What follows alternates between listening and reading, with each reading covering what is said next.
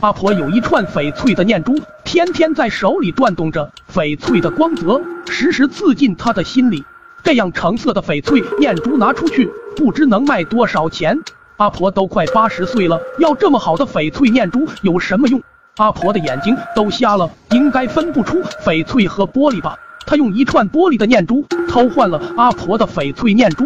阿婆在摸到那串玻璃念珠的同时，忽然全身抖了一下，就去世了。在为阿婆守灵时，他头一次听爸爸讲起了阿婆的那串念珠。原来他出生时就几乎死在育婴室里，是阿婆掏出毕生积蓄去请来了一串翡翠佛珠，天天为他诵经，他也奇迹般的活了下来。阿婆从此天天转着念珠诵经，据说每转十万八千传就能给他增寿一天。他听得泪流满面。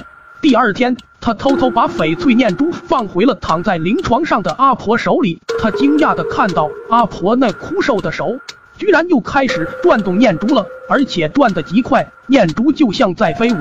只不过这一次，阿婆是反着转的。